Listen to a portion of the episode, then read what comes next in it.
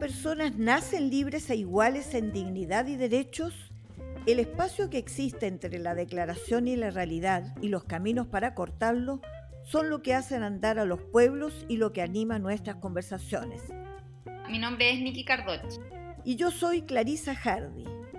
Y esto es Entre Iguales, un podcast producido por el Instituto Igualdad y patrocinado por la Fundación Friedrich Hebert.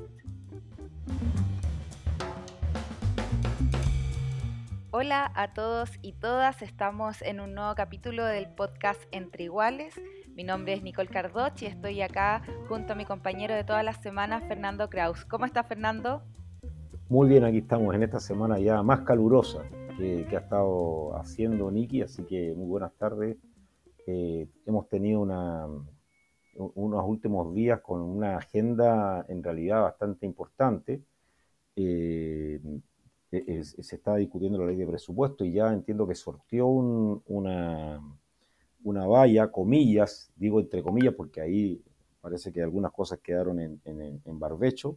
Está el tema de la Araucanía, el viaje del presidente, está el tema del acuerdo constitucional, que está las conversaciones tras bambalinas, no se sabe muy bien qué cuál va a ser el resultado, la discusión de la reforma, la reforma tributaria, que al menos ya sabemos que está en discusión en general, la reforma de pensiones. Así es. O sea, eh, donde uno mire hay una, una, pero hoy día nos vamos a centrar solamente en un tema. Sí, así es. Han pasado varias cosas en la última semana, como ustedes sabrán, quienes nos escuchan. Eh, nuestro podcast trata de abordar la contingencia política. Esta semana hemos tenido varias noticias, dentro de ellas una que mencionaba Fernando al comienzo. Está eh, en discusión la ley de presupuesto. Ayer terminó una jornada que se extendió por casi 22 horas en la Cámara de Diputados donde se aprobó y se despachó al Senado el presupuesto 2023. Hay algunas cosas importantes que mencionar ahí dentro de las votaciones de los diputados y diputadas. Se rechazó el financiamiento del programa de patrimonio cultural. También se dejó sin fondos al Instituto Nacional de Derechos Humanos y al Museo de la Memoria. Em, así que este tipo de cosas eh, se esperan que se repongan en la discusión del presupuesto que hoy día pasa al Senado, ya que sin esa reposición estas instituciones no van a tener fondos para el próximo año 2023. Eh, de todas formas, hay algunas noticias positivas respecto a la ley de presupuesto. Ahí el oficialismo estuvo junto al ministro de Hacienda, Mario Marcelli, eh, las bancadas de diputados y diputadas, dando una discusión que, como decía, se extendió por casi 22 horas. Dentro de las otras temáticas que tenemos para este podcast, también lo comentaba mi compañero Fernando, estuvo la gira del presidente Gabriel Boric a la región de la Araucanía, una gira bastante esperada, ¿no, Fernando? Sí, yo creo que en realidad era como ya esto, desde, el primer mes de, gobierno, eh, habían voces que llamaban al presidente a que fuera a, resolver, digamos, todos los, problemas. Creo que era la, acción de gobierno más esperada desde que asumió el presidente, con todo lo que se estaba diciendo y todo. Me parece a mí, haciendo una, una evaluación bien rápida, que, la gira fue bastante mm, interesante y, y cumplió objetivo y fue exitosa y que hubo además acciones previas del gobierno que tenía que revertir una muy mala imagen de lo que había sido la, la primera intento por establecer un espacio de conversación y de diálogo, pero al menos lo, el trabajo que se hizo previamente, el viaje que hicieron la ministra, la actual ministra del Interior y el subsecretario también a la región, hubo cambios de autoridades en la región, creo que se preparó el terreno y creo que me, parece que fue bastante eh, exitoso y bueno, sobre todo eso, o al menos pues, genera una expectativa positiva de, acción del gobierno respecto a la situación que hay en la Araucanía y la complejidad que hay. Sobre todo eso vamos a conversar ahora ya, ¿no? En un par de minutos, Nikki.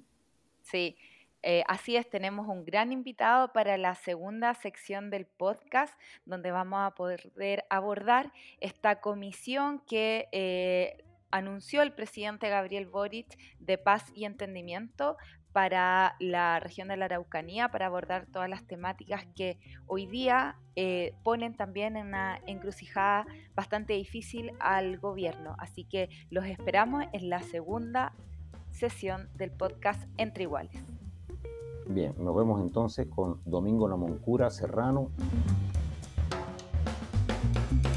Como habíamos comenzado, comentado en, la primera parte, está con nosotros eh, un invitado muy especial para hablar de lo que fue eh, la gira, lo que ha sido la gira del presidente de la Araucanía y de todo el debate y la discusión que se ha generado a partir de las propuestas que se hicieron allá, después de, tanta crítica que hubo a, que no se hiciese esta visita en un inicio durante el gobierno. Está con nosotros Domingo Namoncura Serrano. Bienvenido, Domingo. Muy buenas tardes. Muy buenas tardes. Un gusto de participar con ustedes. Encantado. Aquí estamos entonces en Entre Iguales. Domingo Namoncura Serrano, trabajador social, diplomático, académico chileno mapuche. Namoncura, que significa pie de piedra, que es, en Mapudungún. Sí, sí, pie de piedra.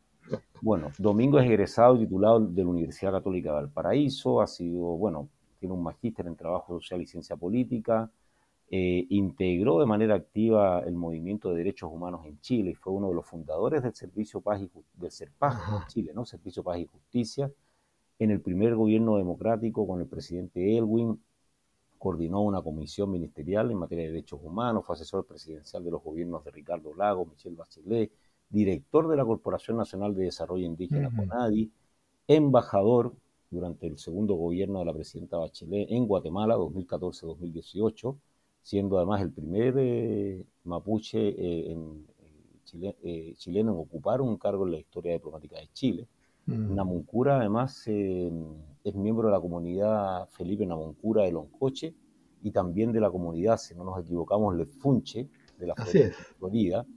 Y además ha integrado varios periodos de la Directiva Nacional y la Comisión Política del PPD. Actualmente o recientemente elegido eh, miembro del Consejo de Política Exterior 2022 de, Relaciones Exteriores, Domingo. sí, sí. Hemos hecho una abreviación solamente de tu currículo, que es mucho más extenso. Está muy bien, está, con eso es suficiente. con eso es suficiente, mucho. Bienvenido, Domingo. Pues vamos a, a, partir la conversación entonces con Nikki, que, que, quien es la que dirige el Entre Iguales. Sí, Domingo, bueno, como decía Fernando, es un gusto para nosotros poder tenerte en el podcast Entre Iguales, en esta oportunidad, sobre todo hablando de un tema tan contingente eh, y tan complejo, además de abordar no solamente para el gobierno del presidente Gabriel Boric, sino lo que ha sido la historia eh, del Chile reciente con respecto al conflicto que se vive en la Araucanía. A su juicio, hoy día, ya que tenemos un par de días luego de la gira que hizo el presidente de la República eh, a la región de la Araucanía, ¿cómo crees que eh, fue la visita del presidente recibida por la comunidad mapuche y por otros actores relevantes eh, de la región? Bueno, primero fue una gira absolutamente necesaria, creo yo oportuna, en el mundo mapuche lo que hay es expectativa, en general, porque la práctica histórica en estos 32 años de gobiernos democráticos, eh, el mundo mapuche ya ha pasado por distintas etapas de propuestas, compromisos, promesas, diálogos, etcétera, cuyos resultados eh, han sido relativos, no por eso menos importantes, pero relativos. Entonces, eh, dado que hoy día estamos en un nivel de alta complejidad en lo que llamamos el conflicto del Estado con el pueblo mapuche, eh, el mundo indígena lo que más espera es que lo que se anuncia, lo que se compromete, se cumpla. Entonces, yo diría que lo esencial que ha ocurrido particularmente en el segundo día de la gira presidencial en Villarrica, es que el anuncio de la formación de la Comisión de Paz y Entendimiento eh, pueda sumar un resultado eficaz respecto de esas expectativas. Lo otro, los anuncios que el presidente hace el día anterior, todo lo que tiene que ver con inversión, el tema de seguridad, el tema de los recursos públicos, los mejoramientos de distintos programas. Eso está bien porque corresponde a las necesidades de una región que tiene en materia de indicadores económicos y sociales eh, una alta demanda. Entonces, ahí no hay un dato, como yo diría, eh, más relevante que los anuncios en sí mismos. Además, anuncios que están poblados de cifras eh, de, de, distinta magnitud, ¿verdad? De, recursos fiscales, etc. Por lo tanto, el primer día yo diría que transcurrió en el marco de dar respuesta a aquellas demandas que son propias de la ciudad, de las instituciones, de las empresas, de las familias, las comunidades, etc. Pero el segundo día fue muy importante porque se concentró más tiempo en, las conversaciones con autoridades ancestrales, con alcaldes, con, el mundo más específico del, pueblo, del pueblo mapuche. Y entonces el cierre del segundo día, con la conferencia aquella de las 4 de la tarde, muy esperada por lo demás, eh, creo yo que, a, ver, si lo dijéramos en términos metafóricos, permite abrir una, ventana. ¿no? Una ventana que le dice al país, mire, vamos a tomar eh, el tema de la restitución de tierras. No vamos a hacer diagnóstico porque diagnóstico ya se han hecho muchos, lo cual es así de correcto. Y por lo tanto, se le encomienda a la comisión decir, bueno, mire, sabe que tome todo lo que ya se ha hecho como estudios, diagnósticos, y dígale al Estado y al país efectivamente de qué tipo de compromisos tenemos que cumplir para poder iniciar el camino hacia una solución del nudo principal del conflicto, que es lo de la restitución de tierra. Yo creo que ahí está, eh, está la esencia de lo que debe ocurrir en los próximos meses. Además, el presidente fijó una meta que es bastante interesante, de que esta comisión entregue sus conclusiones eh, ya aproximándonos al bicentenario del Tratado de Tapigüe de 1825, que se cumple en enero del 2025. Eh, ahora, uno podría decir que el plazo es un poquito largo, pero yo creo que eh, por la magnitud de, estos compromisos que no han sido cumplidos por el Estado, y que obviamente hay que tomarlo, eh, podría ser que ese plazo sea razonable. Ahora, mucho de esto está adelantado, ¿ah? porque hace 21 años, en abril de 2004, el presidente Lago le entregó al país el informe de la Comisión Nacional de Verdad Histórica y Nuevo Trato, un documento histórico, en donde el Estado reconoce de manera muy profunda las graves, gravísimas, remarco, las gravísimas responsabilidades del Estado eh, en las injusticias cometidas con los pueblos indígenas de Chile y particularmente con el pueblo mapuche. Y en ese informe se formularon 120 recomendaciones. Y mira tú, en esas recomendaciones ya estaba planteada la fórmula de una corporación que se encargase precisamente de levantar eh, el estudio de tierras eh, ancestrales que están pendientes o en deuda para poder iniciar una solución. Estamos hablando de 21 años atrás. Mm. Y recién ese tema se, retoma ahora, ¿no? Claro, Domingo, y antes incluso desde el acuerdo de no imperial en el año... Sí, 89. Claro, se ha venido avanzando de distintas maneras, algunos creen que se ha ido retrocediendo porque las reacciones a la comisión son muy diversas.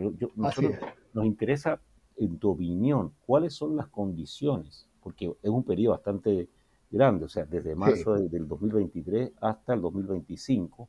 ¿Cuáles son las condiciones que habría políticas, según piensas tú? Bueno, lo primero es que la comisión... La que habría que crear para que tenga, llegue a buen puerto, porque ya, o sea, eh, como dices tú, se abre una ventana, pero ¿qué es lo que debe pasar ahí o qué es lo que hay y hacia dónde debiésemos llegar para poder tener una comisión que llegue a un buen puerto? Así es.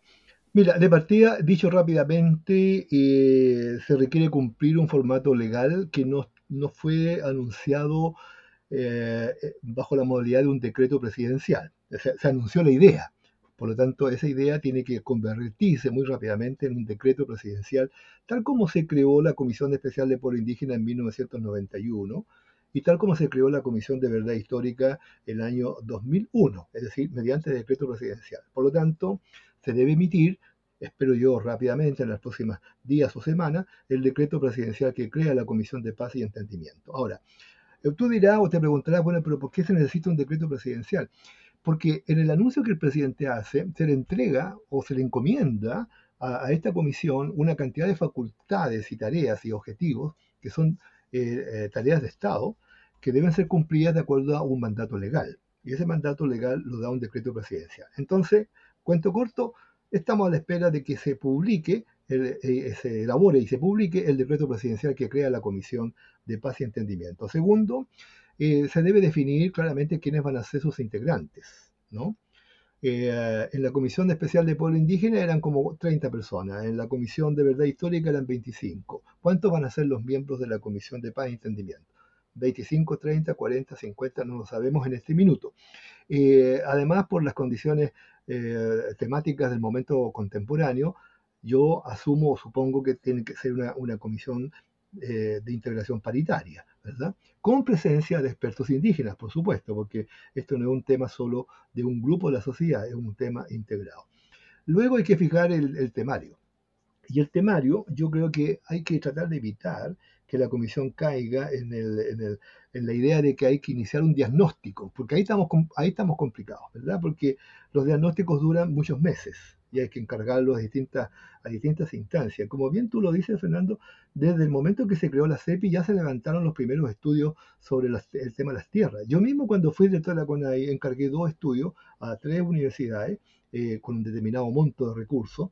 Esas universidades trabajaron dos, dos, años en preparar un primer catastro. Después, eh, en los años siguientes, se volvieron a, a realizar nuevos estudios encomendados a nivel de ministerios, la CONADI, etcétera, hasta la Intendencia Regional encomendó estudios. O sea, eh, eh, sin, sin, exagerado, sin ser exagerado, yo diría que tenemos bastantes estudios ya realizados. Entonces, ¿qué es lo que hay que hacer? Es revisar todo aquello y construir una suerte de, promedio de qué estamos hablando, porque los estudios concluyen de que las tierras que están comprometidas o en deuda eh, oscilan de entre, a lo menos entre 600 y un millón de hectáreas, ¿verdad? que coincide además con el volumen de la demanda que está instalada actualmente en CONAI de 926 solicitudes de restitución de tierras. Entonces, eh, es fundamental fijar el límite, ¿verdad? y fijar un universo para decirle al país, mire, después de hecho toda la revisión de todos los estudios sobre catástrofes de tierra, eh, el compromiso de Chile con el pueblo mapuche es de tal cantidad, cantidad de tierras y entonces ahí viene la, tercera parte que es la recomendación de cómo se aborda aquello. Ahora, tú me dirás, pero ¿por qué, eh, de, qué se trata aquello? El problema que hemos tenido en estos años, voy a ir, voy, a ir rápido en esto, es que eh, al ritmo con el cual el Estado logra comprar tierras indígenas, eh, con el valor que hoy día adquieren las hectáreas, necesitamos entre 15 y 20 años para resolver eh, la mayor parte de la demanda instalada. Un ejemplo, cuando yo fui director de la CONAI en 1997-98, la hectárea costaba entre 600 y 800 mil pesos. Por tanto, con el presupuesto que el Estado daba, se podía alcanzar a comprar una cierta cantidad de predios, pero no, no podías comprar el 100%, lógico. Bueno, esa misma hectárea hoy día está en 5, 6, 7 millones. ¿ok? Entonces, eh, es imposible que nadie, ningún, ningún gobierno puede decir, mire, en los próximos dos años resolveremos la deuda acumulada de compra de tierras porque necesita una cantidad, un volumen de recursos fiscales que es imposible eh, cancelarlo en un periodo corto. Entonces, Pero parece, Domingo, disculpa, que, también hay un tema de voluntad política, porque, además, o sea, ¿qué, ocurrió en el gobierno pasado? Estaba, en la, estaba en un programa de tierra, y finalmente no se compró, no sé si esto es un eslogan o si fue así realmente, que no se avanzó en ni una hectárea, digamos, se compró una hectárea de tierra, y finalmente la voluntad política y la voluntad de los actores políticos que están en la región también pueden hacer cambiar las condiciones de, del éxito de, no, no, de lo que plantea la comisión, solamente eso, estamos hablando de la comisión que entrega el 2025, sino de la ejecución de las propuestas de la comisión para poder acelerar este proceso. ¿Cuál es el nudo que hay que desatar acá? ¿Cuál es, cuál es el problema que hay que, hay que desatar más allá de lo que uno pueda eh, imaginar de cómo se proyecta el resultado futuro.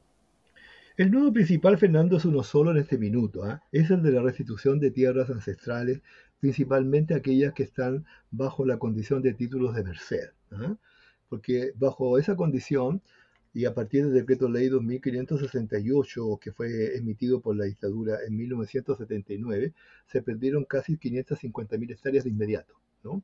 porque se, el decreto ley implantó el sistema de división de las comunidades, de la propiedad comunitaria, y con eso las tierras quedaron libradas al mercado. Y ahí se produjeron todo tipo de enajenaciones, apropiaciones, eh, arriendos eh, ilegales, eh, una serie de situaciones muy injustas, que el informe de la Comisión de Verdad Histórica los reconoce de manera amplia y muy profundamente.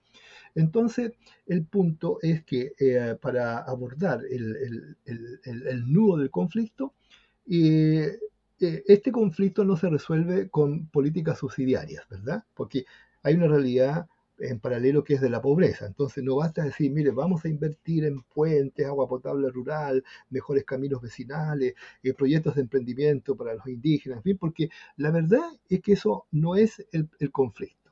¿ya? Tú dirás, pero ¿cómo? Si la pobreza es muy importante. Es que la lucha contra la pobreza es un problema de Estado a todo el país y aborda a indígenas y no indígenas. Entonces, no tiene un mérito mayor decir a los pueblos indígenas les vamos a invertir más recursos, porque igual los va a tener que invertir.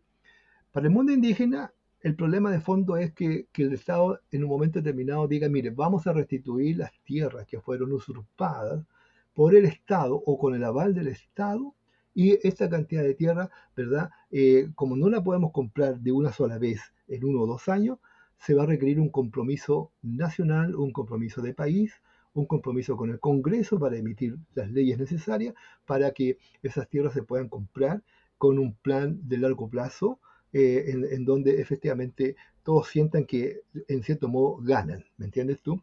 Y aquí los actores del conflicto son, están muy identificados, ¿ah? no, no, no, es una suma de actores dispersos.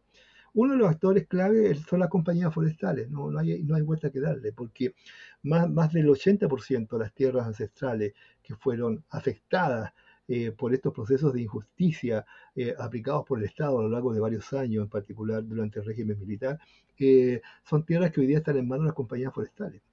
Otras tierras están en manos de algunas familias herederas del, antiguo latifundio, ¿verdad? Pero los sustantivos son las tierras indígenas que están en manos de las compañías forestales. Entonces acá la forma de enfrentar esto es conversando sinceramente con las empresas para eh, eh, llegar a un acuerdo en algún momento para eh, destrabar el conflicto sobre la base de que una, una porción significativa de tierra sean restituidas desde, comillas, la propiedad actual de las forestales hacia el mundo indígena. Pero la pregunta esencial es que alguien tiene que pagar eso, porque hoy día no hay fórmula expropiatoria. Y esa fórmula esa fórmula de pagar que es obvia, es obvia porque nadie va a entregar un bien material que lo ha producido, que no sé qué sé, ¿verdad? Eh, entonces, eh, ahí, ahí es donde viene el, el, segundo intranudo hacia adentro, es decir, ¿verdad? Que una, una, empresa forestal puede decir, mire, ya, yo estoy dispuesto a entregar 100.000 hectáreas, pero este es el precio, ¿ya? o 150.000 hectáreas, pero este es el precio.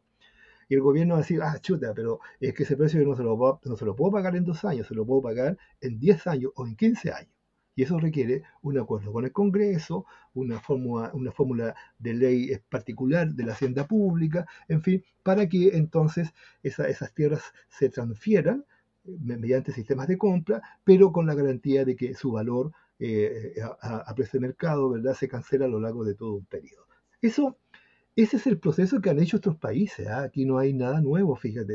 Eh, Estados Unidos lo hizo con los Cheyenne, Canadá con los Nuit, Colombia con sus comunidades indígenas, Nueva Zelanda, que es el ejemplo emblemático, que todos hablan de Nueva Zelanda, incluso van a, viajan a ver cómo fue la cosa allá.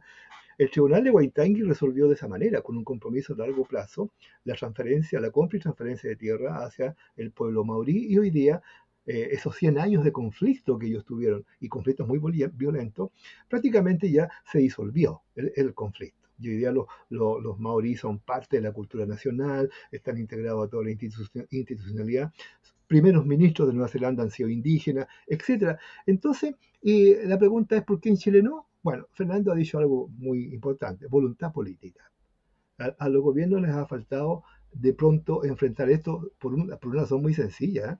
porque los intereses que toca el proceso de restitución de tierra son muy poderosos muy poderoso, porque se, se, ataca o se aborda una, una, problemática de riqueza acumulada eh, en base a la, eh, emplear un término, eh, en base a la modificación del bosque nativo, llamémoslo así, su reemplazo por bosque, bosques de los eucaliptos, etcétera, que son de, que crecen rápido y que pueden obviamente ofrecer mayor rentabilidad, pero con una pérdida ecoambiental tremendamente significativa, etcétera. Y en torno a eso, se ha, generado todo, todo un poderío financiero y económico que no es tan fácil de abordar. Pero de, en relación con la magnitud del conflicto, eh, ese es el único nudo. Mira, cuando, cuando la, la ex ministra Siches intentó eh, equivocadamente, en fin, entrar a Temucuicún, el, el, el, si ustedes se acuerdan, el cacique Víctor Keipil, de, de fue muy claro para decir, mire, nosotros no tenemos problema con dialogar, si el problema es que para nosotros el único tema en la, en la mesa es la restitución de las tierras mapuche, y punto. Todos los que quieran dialogar con nosotros sobre eso, nosotros estamos disponibles para dialogar. Entonces, ahí está, por el lado mapuche, el, el tema central. También las forestales saben que ese es el tema. Y entonces lo que hay que hacer es una manera de que eh, ojalá la Comisión de Paz y Entendimiento, por eso que yo creo que no es menor, paz y entendimiento, ¿verdad? Construya las bases para esa solución de una vez y no que tengamos que seguir postergando esto para los próximos gobiernos, incluso sin saber qué nos espera en el futuro en materia gubernamental. ¿no? Claro. Sí, Domingo, sí. ha sido muy interesante tener esta conversación, como nos dices tú. Eh, uh -huh. Hoy día el gobierno del presidente Boric, al parecer, tendría la voluntad de avanzar en todo lo que nosotros sí. estamos hablando, pero Así también es. hay una situación contingente y que Ajá. urge al gobierno respecto uh -huh. a la violencia que se sufre en la zona. El presidente Gabriel Boric en su gira se reunió con comunidades, con vecinos, con alcaldes que finalmente ven eh, la vida en comunidad sumamente agitada respecto a los hechos graves de violencia que se vive en toda la macrozona. Respecto sí. a eso, eh, ¿cómo podemos avanzar en esta comisión eh, de entendimiento teniendo cruzado el tema de la violencia eh, que efectivamente también el mismo gobierno debe hacerse cargo? Sí, Qué buena pregunta. Yo he estado eh, eh, en algunas conversaciones con algunos medios señalando de que aquí hay que aplicar una, una tetralogía en este proceso, que no, en que no basta solo la, la Comisión de Paz y Entendimiento para avanzar en la resolución del nudo principal. Aquí hay como tres o cuatro factores que hay que combinar de manera virtuosa. Una de ellas es eh, algo que es natural, mejor, una mejor política de inversión en la región de la Araucanía para atacar los temas de pobreza. Eso ya es parte de la dinámica de todos los gobiernos. Más caminos, vivienda, agua potable, puentes, qué sé yo. Eso, eso es fundamental. Empleo, en fin. Segundo, para abordar en definitiva el compromiso pendiente en materia de tierras, la Comisión de Paz y Entendimiento. Perfecto.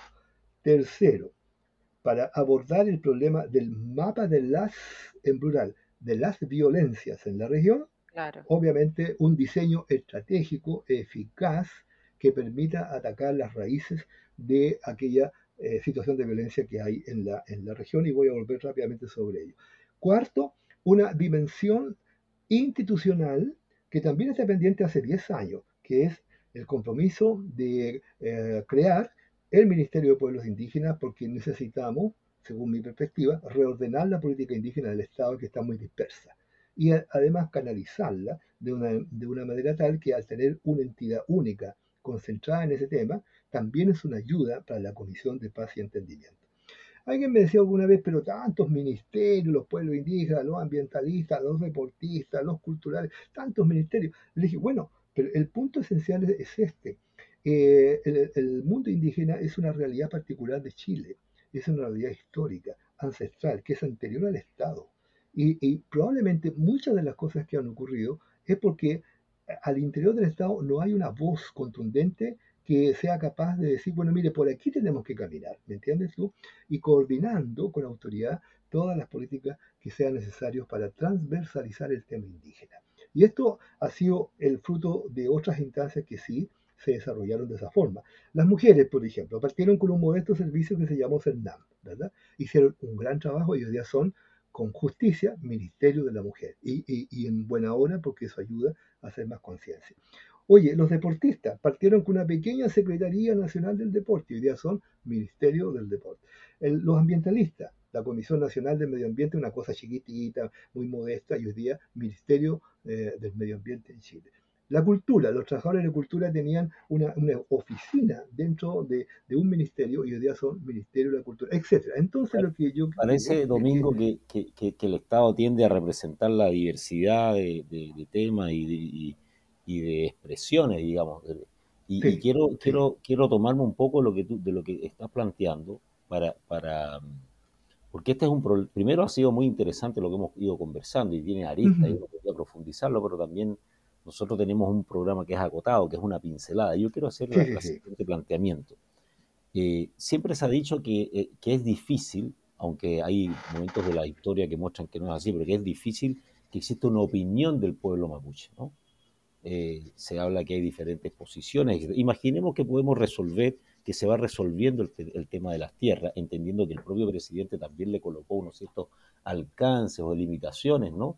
Cuando hablaba de la ciudad o aquellas familias que están por muchos años en ciertos lugares, etcétera. Pero bueno, imaginemos que vamos resolviendo el tema de tierras. También hay una diferencia respecto de, la mirada política del territorio, ¿no? Respecto, al nivel de autonomía y, eso es, parte de lo que ha sido la discusión en el proceso constitucional, digámoslo así, que, que, no arribó a buen puerto con el texto que fue propuesto, que se votó el 4 de septiembre. ¿Cómo ves tú que conversa, verdad? Entendiendo que todos los pueblos son, tienen diversidad de, movimientos, de divisiones.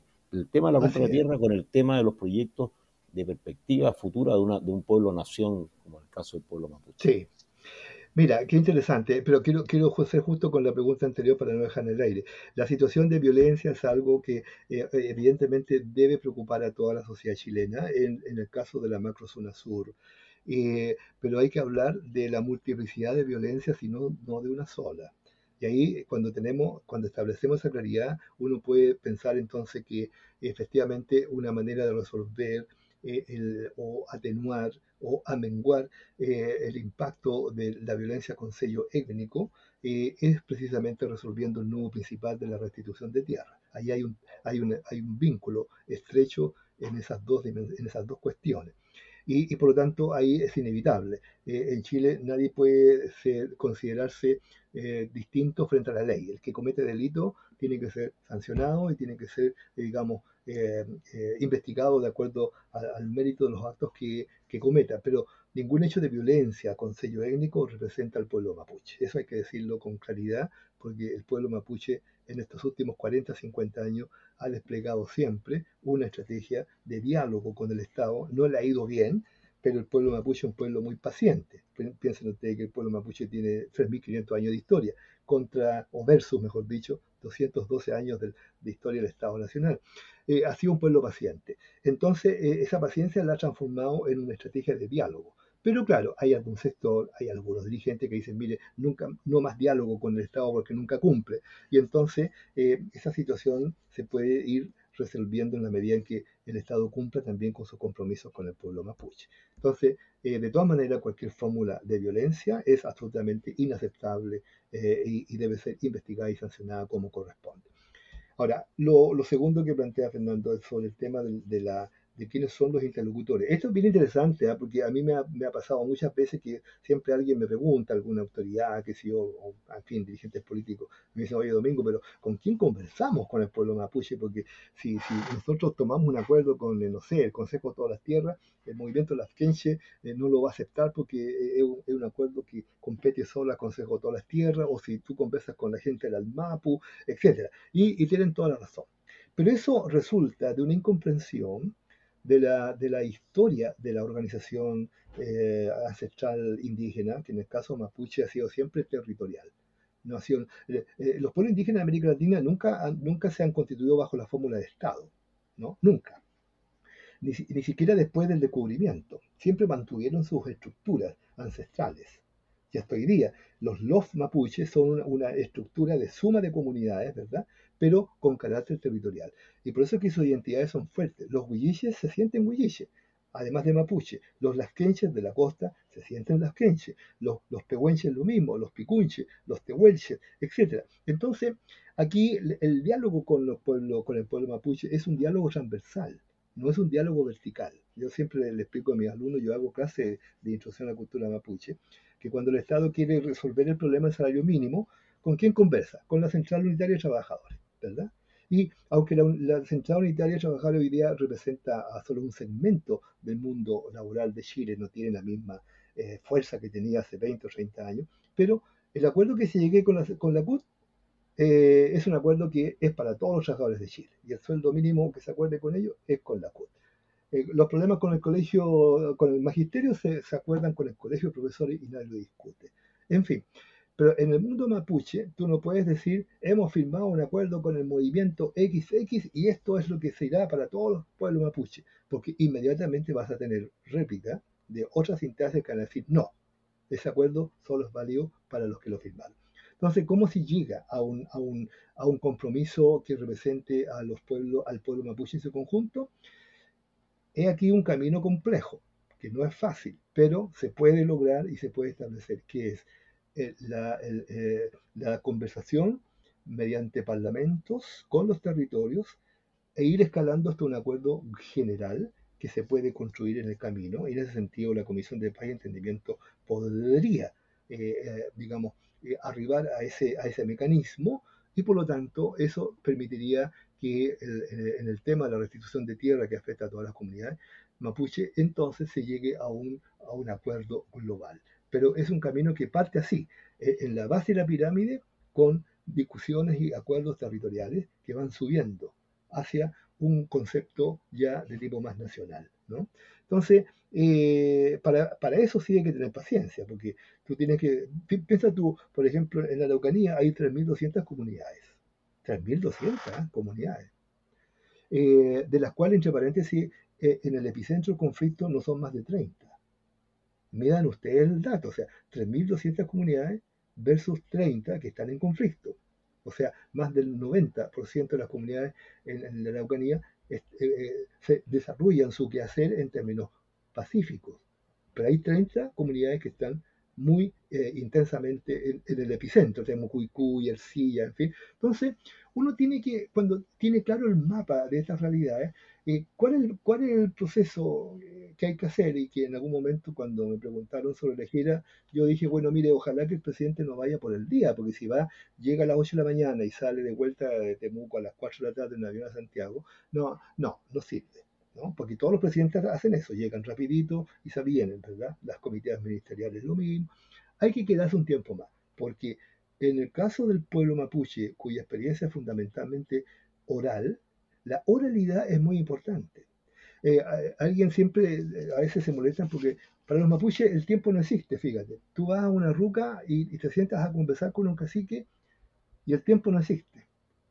Y tú puedes estar horas y el cacique y su gente pueden estar horas conversando contigo. A mí me, pasó eso como director de la CONAI, ¿verdad? Yo andaba apurado, en fin, pero mis propios compañeros de la CONAI me decían, director, usted tiene que quedarse porque tiene que escuchar a los caciques. Sí, pero a las 8 tengo, no, no, ¿Qué es ese? Nosotros nos encargamos de decirle a la otra comunidad que va a llegar más tarde o, mañana. Bueno, entonces, ¿por qué? Porque el mapuche es oral, es un hablante, eh, y a través de la oralidad va construyendo, va construyendo confianza, y te va escuchando, y va dialogando, y se va abriendo, y, va, colaborando. Y eso, puede ser cuatro, cinco, seis horas fácilmente. Entonces, y sobre todo el tema de la confianza es lo que más necesitamos hoy día para poder eh, que entre gobierno, comunidades y ahí también vecinas y vecinas de, de, la zona puedan encontrar por fin paz y entendimiento. Domingo, te queremos agradecer muchísimo el poder conversar. Se nos fue muy, muy, rápido el tiempo. Efectivamente, este es un tema eh, que es bastante interesante porque lo escuchamos todos los días y pocas veces tenemos la, la, posibilidad de hablarlo con mayor profundidad. Así que te agradecemos muchísimo por haber sido parte de este capítulo del podcast Entre Iguales del Instituto Igualdad. Oye, no, muchas gracias a ustedes y encantado y siempre disponible y felicitaciones al instituto por este programa y por todo el trabajo que realizan, especialmente también en el tema indígena. Han sido una institución tremendamente sensible, así que estamos, nos sentimos muy acompañados y por tanto disponibles para colaborar cada vez que ustedes lo sientan necesario. A, agradecemos su disposición y, servicio. Te agradecemos mucho, Domingo. No, no son la vida moderna precisamente favorable a la, conversación extensa, pero bueno, hemos tratado de, poder resumir y hacer eh, una síntesis de lo que está ocurriendo en materia de las políticas indígenas, de los nuevos anuncios presidenciales. Muchas gracias por estar acá y buenas noches. Un gusto, muchas gracias para ti, Fernando, Marcia, Niki, también a todos los que han colaborado y a todos los, eh, los que van a escuchar o los que están escuchando esta conversación. Que les vaya muy bonito, mucho éxito en todo. Las opiniones vertidas en este podcast no representan necesariamente a la Fundación Friedrich Ebert.